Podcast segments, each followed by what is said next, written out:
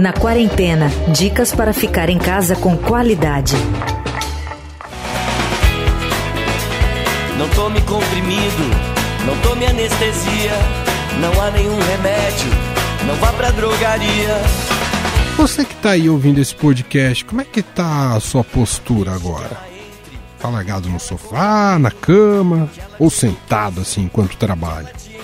Ou tá em pé fazendo alguma atividade de casa? Seus ombros, me diga, estão relaxados? Tem alguma dorzinha te incomodando no pescoço, quem sabe ali na lombar? Desde que muitos de nós foram para casa para passar a quarentena, tenho certeza que você, eu também, já reclamou de algum desconforto em alguma parte do corpo em que sentiu aquele mau jeito, que dá para entender. A gente até tenta se adaptar à rotina do home office, mas a verdade é que muitas vezes o ambiente de casa não é equipado para oferecer aquele cantinho confortável e ergonomicamente adaptado para passar horas no computador. Mas como a gente pode fazer para reduzir esse desconforto e evitar que isso gere danos maiores no futuro? Não é uma loucura, fugir da dor é fugir episódio de hoje se dedica a isso. A gente convidou para um bate-papo o fisioterapeuta e diretor clínico do ITC Vertebral de Guarulhos, Bernardo Sampaio. Bernardo, muitas pessoas já estão relatando, imagino que isso deve ter chegado ao senhor também, que agora estão se adaptando, né, boa parte das pessoas se adapta a esse novo modelo de trabalho e precisa transformar para casa uh, num local de trabalho, né, para trabalhar ali computador, etc e tal. Mas nem sempre as nossas casas foram pensadas para efetivamente substituírem aquilo que tínhamos nas empresas. E aí começam a aparecer dores. É natural que isso apareça de fato, já que não há essa adaptação como as empresas têm, Bernardo? Sim, olha, a gente está vivendo um período bem interessante, né? Porque a gente está tendo que se adaptar a uma rotina totalmente diferente, né? Não é nem só pela mudança dos móveis, das empresas, dos escritórios, mas também pela característica emocional que as pessoas também estão vivendo. Isso, isso inclusive, pode influenciar até na mobilidade do corpo, que eu acho que é o problema maior que a gente está enfrentando agora. Então é normal as pessoas começarem a sentir dor no corpo, começarem a sentir um desânimo, e isso vai, pode ser como se fosse uma bola de neve, né? E claro, a gente sabe que algumas estratégias de mudança de local de trabalho, às vezes a sua mesa estava adaptada para você ficar mais relaxado, de repente você então começa a trabalhar com um notebook só sentado no sofá com o notebook no colo, isso pode gerar alguns desconfortos. E os problemas costumam aparecer primeiramente onde? É na coluna mesmo, Bernardo? Sim, acho que a grande queixa que eu tenho recebido ultimamente é, na coluna lombar, na coluna cervical e na região dos ombros, né? Então pescoço e ombro também pega bastante. Isso tem mais relação com o tipo de cadeira ou com a altura da mesa ou é uma harmonia entre as duas coisas, Bernardo? Na verdade, a cadeira, a mesa faz parte de todo um contexto, né? Disso que a gente estava falando da não movimentação, as pessoas estão começando a ficar compositores, estarem mais em casa, estão deixando de fazer algumas atividades e o nosso corpo ele precisa de movimento até para aliviar as tensões diárias. Uma soma disso com algumas alterações nessa parte de mobília, eu acho que é aí que a gente que é o ponto que a gente deve trabalhar. Quer dizer, o que você está dizendo é que não basta só comprar, por exemplo, uma super cadeira ultramoderna, totalmente adaptável para você ter uma postura legal, só isso não vai resolver o problema, é isso, Bernardo? Perfeito, não vai resolver o problema. Você pode comprar a melhor cadeira do mundo, se você ficar o dia inteiro sentado nessa cadeira, no fim do dia você vai se sentir mais cansado, pode ter aquelas dores, aqueles desconfortos, que são aqueles desconfortos que a gente chama de desconfortos posturais, né? Que, claro, muda de posição, você acaba aliviando, né? Mas você pode comprar a melhor cadeira do mundo que isso não vai resolver só, só com, essa, com esse fator. Em relação aos pés, eles precisam estar sempre apoiados, Bernardo? É, a, a orientação em relação aos pés é, é, é, nesse sentido? O apoio nos pés, ele ajuda a descansar um pouco a região dos pés, a musculatura um pouco da perna, da batata da perna.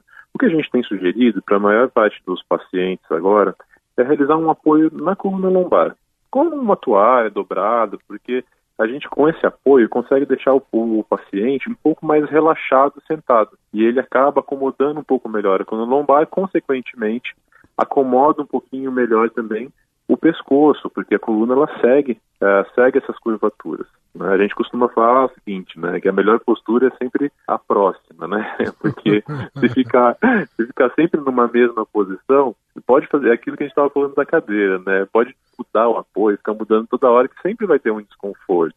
Então, o pé tem essas indicações, mas caso não tenha um apoio para o pé, que acredito que em casa muita gente não vai ter, posso deixar ele relaxado, mas apoiando bem a coluna lombar. E, e, já em relação aos punhos, já que muita gente vai trabalhar com notebook, o punho também se torna uma área muito sensível que a gente precisa ficar atento, senão pode acabar gerando lesões graves no futuro, Bernardo? Sim, é, é uma queixa muito comum, né? As dores na região do punho, para quem digita bastante, trabalha bastante com mouse, né? Muitas vezes o apoio na cadeira ajuda a aliviar um pouco essas tensões, porque as tensões ocorrem nos tendões e na musculatura ali do punho, né? A pessoa sente aquela dor local nas mãos ou, ou também propriamente na região do punho. Então, realizar um apoio à altura da mesa e da cadeira pode fazer uma diferença nesse desconforto.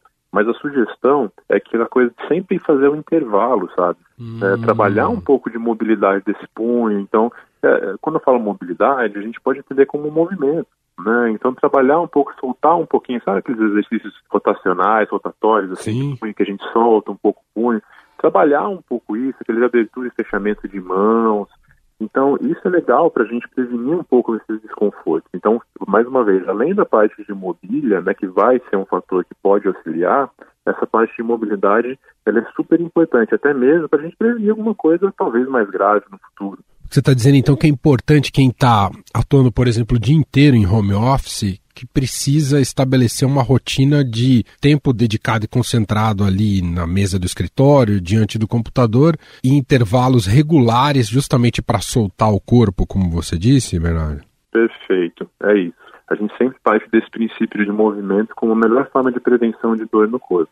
É, e, em geral, muitas vezes em casa a gente tem as cadeiras de, por exemplo, de sala de jantar ou de cozinha que não levam em conta o descanso para o braço ali na altura do cotovelo, que faz total diferença para quando você vai trabalhar em computador, né, Bernardo? Sim, sim, sim, né? Justamente por isso que está falando, essa parte do descanso, a gente está falando que é importante essa postura relaxada, ela é importante, né, para quem trabalha muito tempo na frente do computador. Então, nesse momento que a gente está vivendo, que a gente não tem essa adaptação de mobília, então às vezes eu tentar achar alguma cadeira ou aumentar a altura da cadeira com uma almofada, sentando numa almofada, por exemplo, para conseguir apoiar melhor meu braço na mesa, são medidas que a gente pode adotar. Muito bem, ouvimos Bernardo Sampaio, ele é fisioterapeuta e diretor clínico do ITC Vertebral de Guarulhos, gentilmente aqui atendendo a nossa reportagem. Obrigado, viu, Bernardo? Ei, dor, eu não te escuto mais. Você não me leva a nada. Estadão recomenda. No Estadão Recomenda de hoje, as dicas de leitura vêm do repórter do caderno Metrópole do Estadão, Gilberto Amêndola, o Giba. Diga lá, meu caro. Olá, aqui é o Gilberto Amêndola e minha dica para esse período de quarentena, de isolamento social, é ler os livros do escritor chileno Alejandro Zambra. Alejandro Zambra é um escritor chileno que vem aí da mesma tradição de Bolanho e de outros grandes escritores chilenos. No Brasil já foram lançados quatro livros do escritor. Eu estou aqui em casa com bonsai, formas de voltar para casa, meus documentos e a vida privada das flores. Eles basicamente tratam do período da ditadura chilena, também são histórias de, de, cunho pessoal, histórias de amor, mas tendo sempre o pano de fundo o período da ditadura chilena. É, vale muito a pena, escritores chilenos dessa geração são incríveis e o Alejandro Zambra é um dos melhores deles. Então, se você está em casa procurando alguma coisa para ler, algum escritor novo, é, um escritor que continua produzindo muita coisa boa, minha dica é Alejandro Zambra. Comece pelo Bonsai, que eu acho que é um dos livros mais fáceis e acessíveis do escritor. Depois, pode procurar o, o livro dele que você quiser, que é um universo incrível. É isso aí, gente. Beijão para vocês, fiquem em casa, saúde para todo mundo. Tchau, tchau. Eu, Emanuel Bonfim, me despeço aqui por hoje, tentando manter a melhor postura possível. Até amanhã cedinho no Estadão Notícias e de tarde aqui com você, sem dores na lombar e na quarentena. Você ouviu Na Quarentena dicas para ficar em casa com qualidade.